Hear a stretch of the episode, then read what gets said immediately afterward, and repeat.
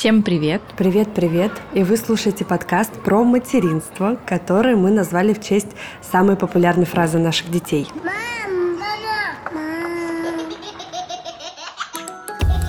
А Меня зовут Тоня, у меня двое детей. Старшего сына зовут Олег, и ему 6 лет, а младшего зовут Илья, и ему 2 года, и мы из Москвы. А я Карина, у меня сын Лука, и мы живем в Германии, в Мюнхене. Луке 5 лет. Прошлый наш эпизод не про материнство. Очень зашел нашим слушательницам. Столько вообще позитивных отзывов угу. мы получили, что можно начинать говорить не про материнство. Потому что прям отклик был очень большой, и мы, честно говоря, даже удивлены. Ну, так я так точно. Ну, я тоже на самом деле, но это здорово, что нас поддерживают и готовы быть с нами даже в обсуждении других тем, помимо материнства. Поэтому, конечно, это радует. Мне даже показалось, что на наши материнские эпизоды гораздо меньше отклика и обсуждений каких-то, чем когда мы вот решили поговорить не про материнство. Но будем пробовать дальше, будем смотреть, кто знает, кто знает. А сегодня мы будем говорить про темы, связанные с материнством. Мы с Тони как-то вообще резко и внезапно решили поговорить про ритуалы перед сном для детей. Последнее время мы часто обсуждаем этот момент с нашими слушательницами в чате. И, конечно, многих э, волнует и как спят дети, как их укладывают другие, э, делятся своим опытом друг с другом, поэтому мы решили сегодня тоже поговорить на эту тему. Не хочется выступать вот лично мне экспертом Потому что я прям а, в последнее время думаю насчет э, сна моих детей и хочу кое-что изменить, но об этом я расскажу в нашем сегодняшнем эпизоде. В общем, никакой экспертности с моей стороны не будет. Ну, конечно, в этом эпизоде мы не будем выступать как эксперты, мы просто будем делиться своим опытом, который у нас уже не маленький. Наши детки-то уже взрослые, поэтому ритуалов там было множество разных, и менялись они, и не менялись. Как ты вообще относишься к ритуалам? Я их очень люблю. Во-первых, это удобно, предсказуемо, скажем так, и а, всегда вовремя. И это прям работает, да? Да, да, да, работает. Единственное, а, с разными детьми работают разные ритуалы, но я думаю, мы с тобой тоже об этом поговорим сегодня. Но то, что вот эти монотонные действия перед сном обязательно нужны детям. И не только, кстати, детям, взрослым тоже. Сейчас многие психологи об этом говорят, что взрослым тоже перед сном нужно проходить определенные ритуалы к отхождению ко сну. Поэтому, да, тема классная, и ритуалы на сон очень помогают и облегчают жизнь, особенно в наших реалиях, когда вот сегодня я узнала, что 40% людей в Москве страдают повышенной тревожностью. И вот как раз недавно а, нейропсихолог всей Руси сказала, как на вот этот вот процент высокой тревожности людей влияет сон, и почему важно следить за этим и правильно подходить ко сну, в том числе включая ритуалы. Поэтому эта тема актуальна для всех. Мы говорим ритуалы, ритуалы, ритуалы. Сейчас молодая мама нас какая-нибудь послушает и такая думает, господи, да что это за ритуалы? Тут должна быть песня моей любимой группы порнофильма. Повторяй, повторяй, повторяй, повторяй без конца свои ритуалы. Ну так вот, ритуал перед сном для детей – это какое-то рутинное такое действие, да, которое повторяется изо дня в день в определенной последовательности. Для чего вообще нужны ритуалы? Потому что дети не определяют время по часам. И вот когда вы вводите какие-то действия, это такой явный намек для них, что будет потом. И мы сегодня будем с Тони говорить про то, какие ритуалы были у наших детей, какие они вообще бывают, чтобы вы поняли вообще, что это такое на практике для тех, кто еще не знаком с этим. Но надо понимать, что ритуалы должны быть перед каждым сном, и перед дневным, и перед ночным. Разница только в том, что перед дневным сном ритуал на сон должен быть короче, чем перед ночным.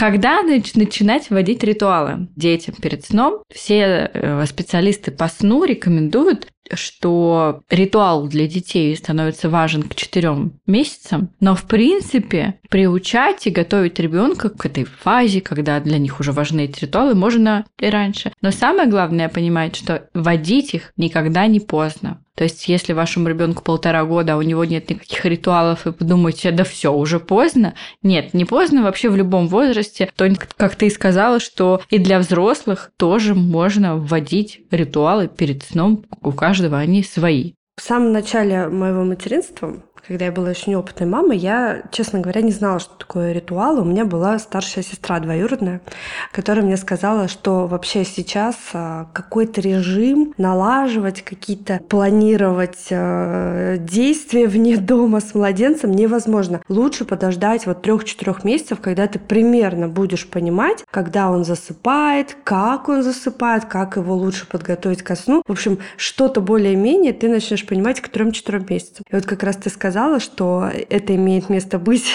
к четырем месяцам, я подумала, что да, правда, потому что жизнь с младенцем, мне кажется, первые три месяца это сплошной хаос, там не только ритуалы, ты там просто пытаешься как-то выжить, понять этого нового человека, что ему вообще нравится, не нравится. И вот как раз я сказала, что когда только Олег родился, я не знала, что есть какие-то ритуалы, я просто по ребенку видела, что определенные действия его успокаивают, помогают легче заснуть, и уже в впоследствии я узнала, что, оказывается, это и есть ритуал перед сном, понимаешь? Вот когда я ребенка мыла, пеленала, ну не крепко, а так, чтобы он ручками не мог себя будить в первые там 20 минут, когда вот такая еще неглубокая фаза сна. Потом я узнала, что это, оказывается, ритуал.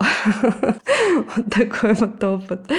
Ну да, это, конечно, интересно, как мы начинаем чувствовать своих детей. Ты знаешь, так как у меня был опыт с детьми до рождения Луки, я знала, что такое ритуалы на сон, потому что у моей сестры они были очень четкие, у моего крестника они тоже были. Ну, в общем, может быть, я не знала, что это называется ритуалом, хотя, возможно, и знала. Ну, суть такова, я знала, что чтобы ребенок хорошо засыпал, перед сном каждый раз совершаются одни и те же действия. И вот когда Лука родился, ну, в роддоме я решила, что я буду ему песни петь перед сном. Но я была очень молодой мамой, и, конечно, он тогда так много спал, что можно было бы голос сорвать перед каждым его сном. Но потом уже, наверное, да, спустя какое-то время, потому что вот первый месяц Лука просто засыпал на груди, и там точно не нужны были никакие ритуалы, нужна была только грудь. Потом я постепенно начала вводить, и днем он также засыпал на груди, я обычно просто зашторивала окна, и у нас в первый год очень активно использовался белый шум.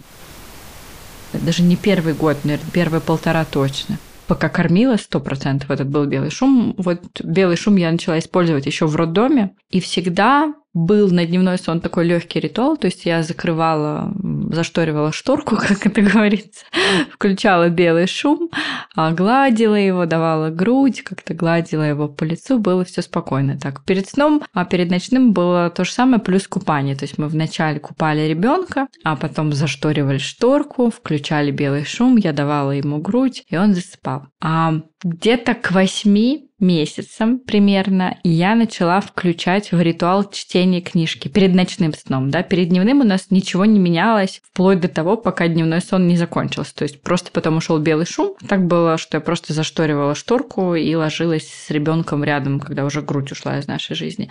А вот с ночным сном у нас ритуалы были такие подвижные. То есть они с годами менялись, что-то добавлялось, что-то уходило. И вот долгое время наш ритуал был такой долгий. Лука купался мылся, потом мы чистили ему зубы, расчесывался он, надевали ему пижаму. Было время, когда он задувал свечку. Вот этот ритуал, я помню, он ему очень нравился. Но это не 8 месяцев, это где-то с года я начала его тренировать свечки задувать. Потом я читала ему книгу, и он спал.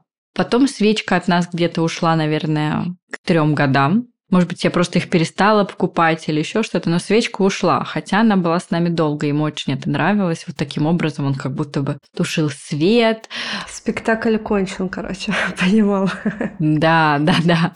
Мы, значит, обсуждали, что было хорошего в этот день, тушили эту свечку. И потом у нас осталась только книга. И вот сейчас Луке скоро будет 6 лет, и книга до сих пор есть. Угу. Она у нас осталась такая незыблемая. И вот сегодня как раз было, Лука купался, потом он пришел, мы одели пижаму, я прочитала книжку, Я выключила свет, мы поцеловались, обнялись, признались друг другу в любви, в своих сильных чувствах.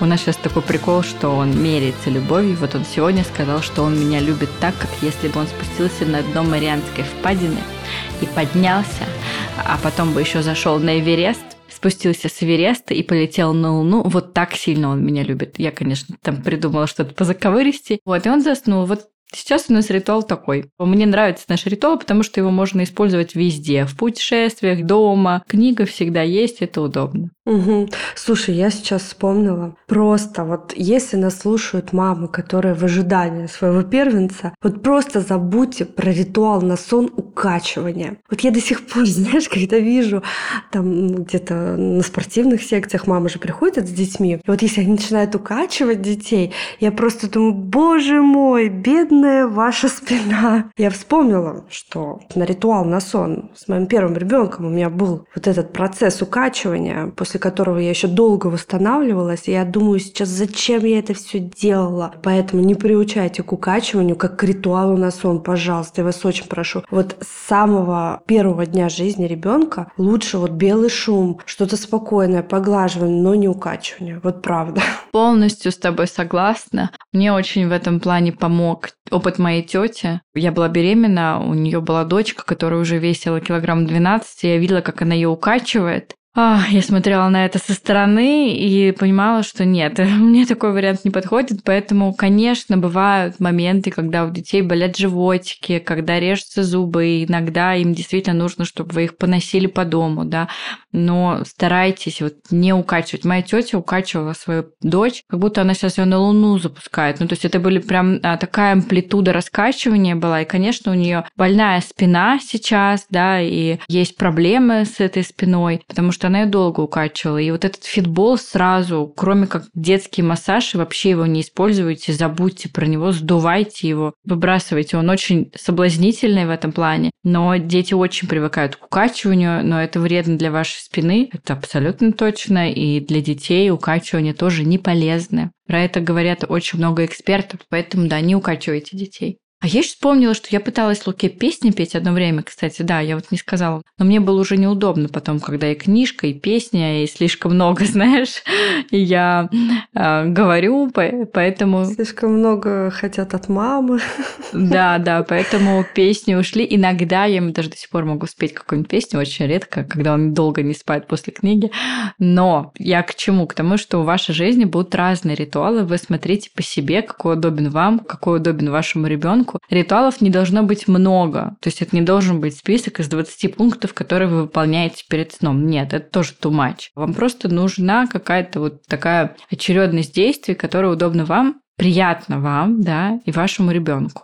Да, и ритуалы в зависимости от возраста тоже могут быть разные. Да. Какие у тебя ритуалы? Так, ну у меня какие ритуалы были? С Олегом у нас было купание перед сном, потом я его, наверное, месяцев до 5-6 пеленала, потому что он меня руками всегда будил себя, и я поняла, что без этого никак, и он спал так крепче. Когда мы завершили грудное скармливание, его начал купать муж, и он старался его укладывать. Не всегда у него это получалось, но вот процесс, в общем, пошел. Затем у нас появилась книжка, ближе, наверное, ну, году тоже. Достаточно долго у нас была книжка, обнимашка, совместный сон у нас был тоже долго. Ну и все, наверное. Потом, после двух, мы плавно Олега переселили в свою комнату. И у нас осталась только книжка перед сном. И вот я читала книжку, он что-то там сидел, играл. Помню, в какой-то момент я тоже вела в ритуал свечу,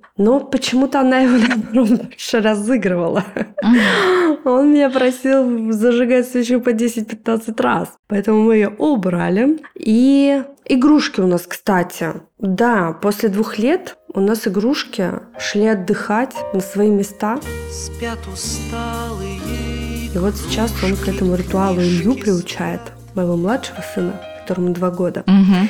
Вот, игрушки у нас перед сном идут на место отдыхать, чтобы утром с новыми силами вновь вернуться в игру. И все. Вот у Олега были такие ритуалы на сон. Значит, с Ильей немножко все было иначе.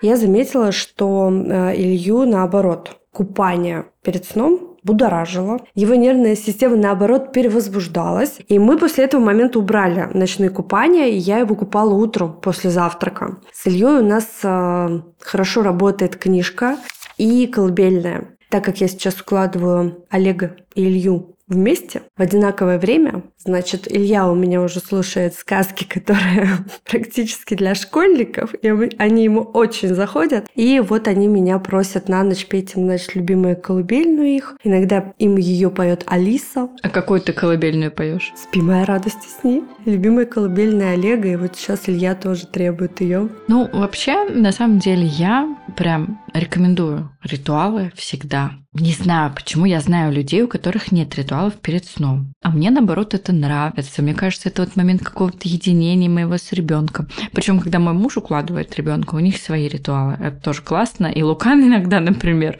говорит, а может, меня папа сегодня уложит? То есть это какой-то момент ваш с ребенком. И я, например, э, навсегда запомнила какой-то семинар Валентины Паевской, где она говорила про чтение книг, да, почему я это взяла как ритуал, потому что это ну вот то общее, что у вас с ребенком никто никогда не отнимет. Он даже вырастет, и никто не, не помешает вам ему также читать. Будет у вас занят день работы, или у него школа, или кружками, плохое настроение, еще что-то.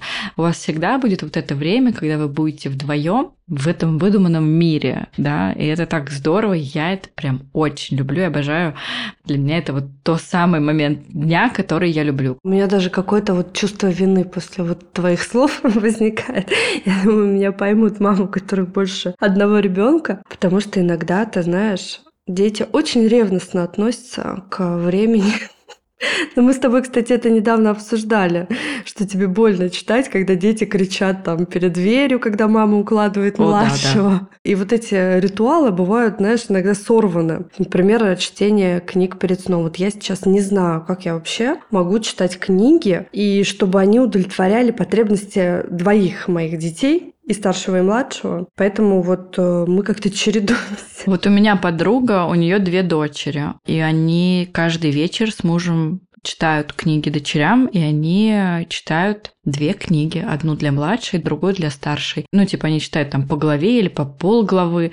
Но, в общем, они как-то удовлетворяют вот это все. Потому что у меня тоже был вопрос, а как ты вот, ну, читаешь? У меня не получается, потому что если я читаю книгу старшему, кричит младший, что он хочет тоже свои книги, и почему это ему сейчас читают. Когда я читаю младшему, мне же нужно его уложить, и как-то, чтобы он успал. А он видит, что старший не спит, и он не будет спать. И тем не менее, я читаю книгу старшему, под воплем младшего, потому что ему там нужно там пойти попить, пообщаться, какую-то игрушку взять. Ну, может, как-то ей так повезло, что у нее они лежат и слушают. Они как-то знают, что это вот правило, да, что родители читают книжки. И Не знаю, я плохо представляю себе, чтобы мой Илья сейчас понял какие-то правила, и мне прям иногда... Я вот почему сказала, что я хочу сейчас что-то менять, и я буду как-то смещать их графики сна, чтобы я первого укладывала укладывала Илью, и у меня было какое-то время на Олега, потому что совмещать их уже сейчас стало невозможно. Раньше вообще без проблем, он же маленький был, он засыпал сразу. Я вот книжку почитаю, минута, он спит. Все, ему как бы Олег а, не был таким, знаешь, а, будоражащим фактором.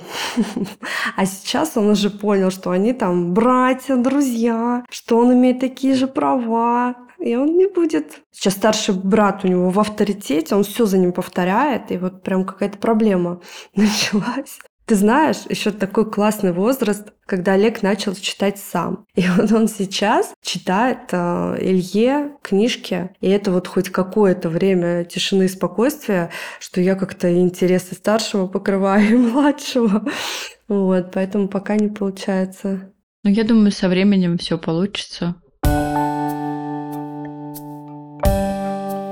Еще, кстати, девчонки, которые недавно стали мамами двоих детей, интересуются, как вообще э, обстоят дела с дневным сном, спрашивают советы, рекомендации. Может быть, э, из-за того, что у нас достаточно большая разница у детей 4 года, э, на дневной сон Олег чаще всего был в садике. Но если это были выходные дни, допустим, мне нужно было уложить Илюшу спать на дневной сон, Олег у меня не оставался один в другой комнате. Ему всегда было страшно. И я, как бы, ну, во-первых, мне его и жалко, потому что он плачет в этот момент, да. Но не плачет не из-за того, что я укладываю, а ему страшно, в принципе, в целом. Я его просто забирала к себе и просила тихонечко посидеть, включала какую-то спокойную музыку. А малыш-то еще как бы с достаточно такой нервной системой не сильно расшатанной, он может уснуть и под музыку спокойную, и под белый шум, и под э, чтение мамы книги для старшего. Поэтому вот как-то так справлялись. Ну, тоже это дети все такие разные, возраст разный. Вот э, у моей подруги почти год назад родился ребенок. Он, конечно, в жизни бы не заснул, если бы кто-то рядом не то чтобы книжку читал, там рядом с ним дышать нельзя. То есть ему нужна полнейшая тишина, и он просыпается от любого шороха, и так было с рождения. Поэтому я думаю, тут, конечно, у всех дети разные, ситуации у всех разные. Но я почему-то уверена, что каждая мама может найти какой-то выход, зная особенности там, одного своего ребенка или второго. Как правило, действительно, младенцев легче приучить к чему-то такому, я не знаю, к засыпанию, пока мама там старшему читает или еще что-то. Ну, конечно, исключения всегда бывают. Да, так что не пугайтесь, первый месяц всегда он такой адаптивный и тяжелый. Ну давай, а, вот мы рассказали про свой опыт, а вообще какие бывают еще ритуалы, которые не использовали мы. Например, можно использовать как ритуал перед ночным сном расслабляющий массаж поглаживания какие-то, или вот, ну, то есть не прям такой массаж спортивный, да, а просто поглаживание, массажик, поводить по спинке, знаешь, вот. Ой, у меня, похоже, этот ритуал тоже остался. Потому что дети засыпают со мной в обнимку с двух сторон. И я их уже потом раскладываю по кроватям. Ну, просто так удобно сейчас. И я вот каждому, да, глажу спинку. Это мой ритуал из детства. Я засыпала только если мне гладили спинку. Да, да, да, я тоже, кстати. А потому что, ну, вот как раз переодевание в пижаму, тушить свечку, это все тоже как вариант. Включение белого шума. Я не знаю, я мне кажется, адепт белого шума. Я его буду рекомендовать всем всегда. И для меня это было такой находкой и так спасло мое материнство. Я не знаю, я не, не могу представить, что я делала бы без белого шума, что мой муж делал бы без белого шума. Правда, для меня это какая-то была супер находка. И вот на прошлой неделе мы отдыхали с друзьями, у них дочки два года исполнилось только. И они тоже используют все еще белый шум. И мы как раз обсуждали с ее мамой о том, как она тоже просто боготворит этот белый шум с самого начала ее материнства, и она понимает, что сейчас нужно от него уже отказываться, уходить. Но она говорит, я сама уже привыкла под него спать, он меня расслабляет. Вот у меня такая же история. Еще смешно, что моя подруга, которая тоже использовала со своим сыном долго белый шум, на него до сих пор иногда он влияет. Ее сыну 5 лет, и она как-то недавно пылесосила. И, в общем, ее сын говорит, мама, выключи, я сейчас засну.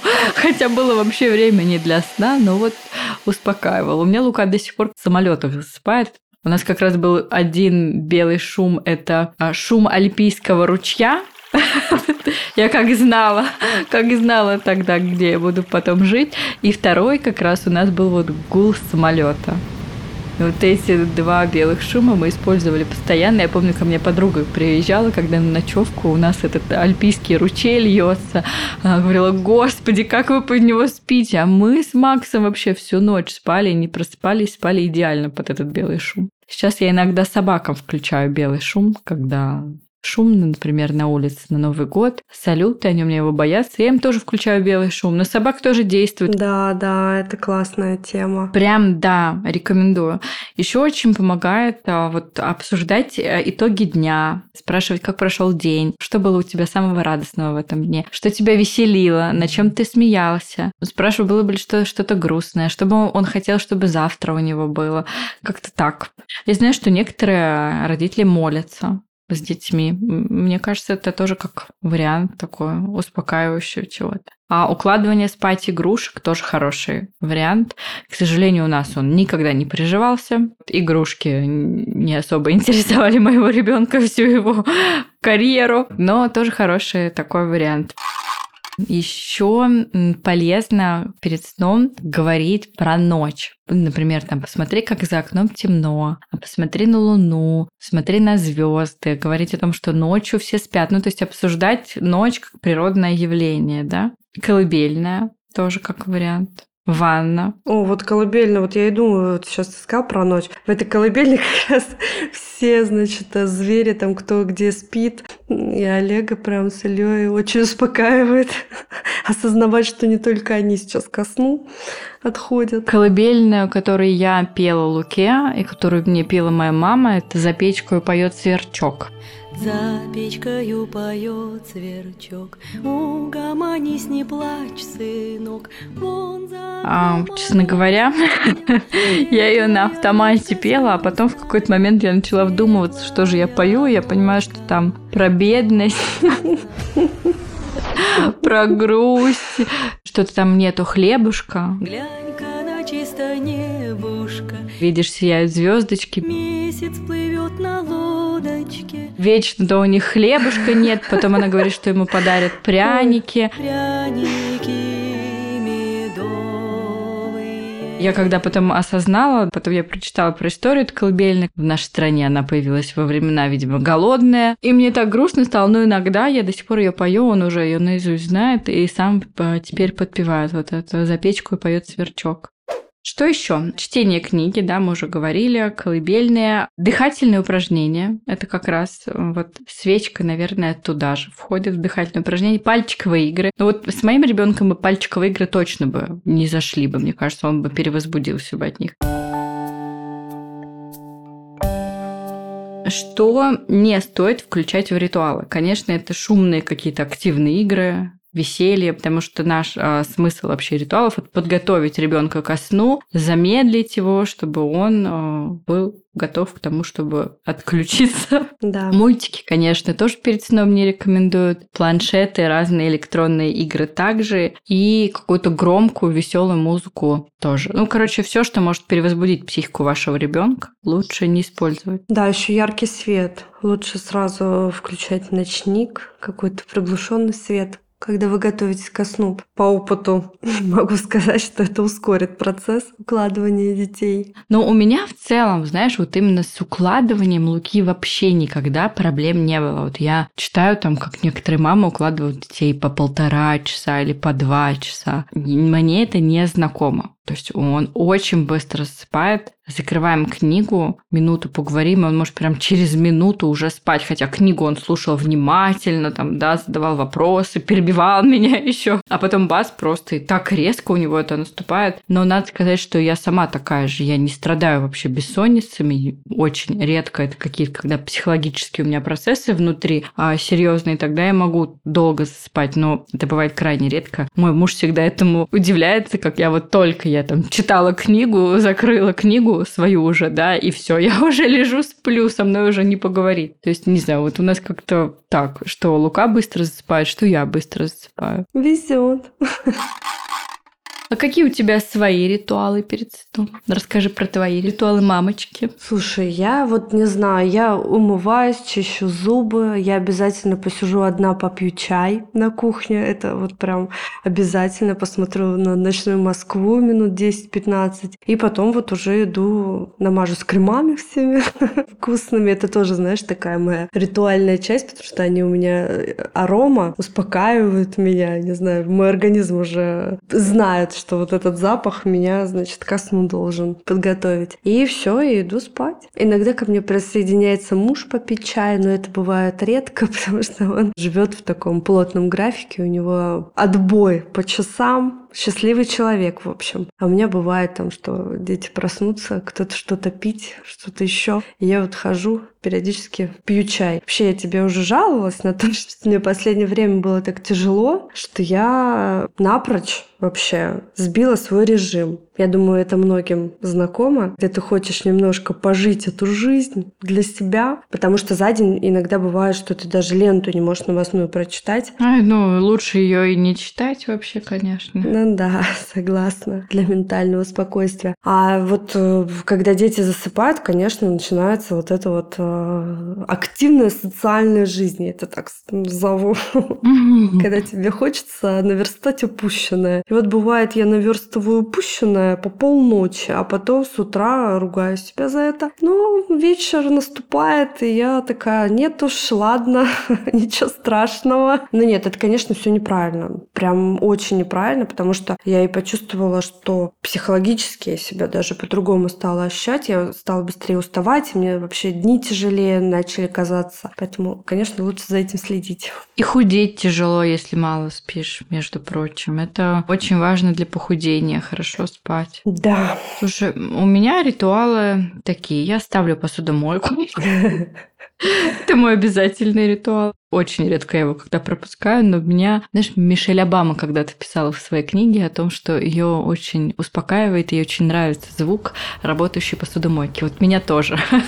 Когда я ухожу, выключаю свет на первом этаже и слышу, как посудомойка там трудится, я такая думаю, ну хорошо. И я прям какое-то облегчение испытываю от ее работы. И потом я тоже делаю какие-то процедуры, умываюсь, наношу какие-нибудь крема или сыворотки. А потом я читаю. Заново себя учила прям читать перед сном. И иногда у меня есть силы, и я могу читать долго, прям долго. Но сейчас я договариваюсь с собой, что ну, ты должна хоть сколько-то прочитать. Вот ты даже три страницы прочитай, но вот читай. Все.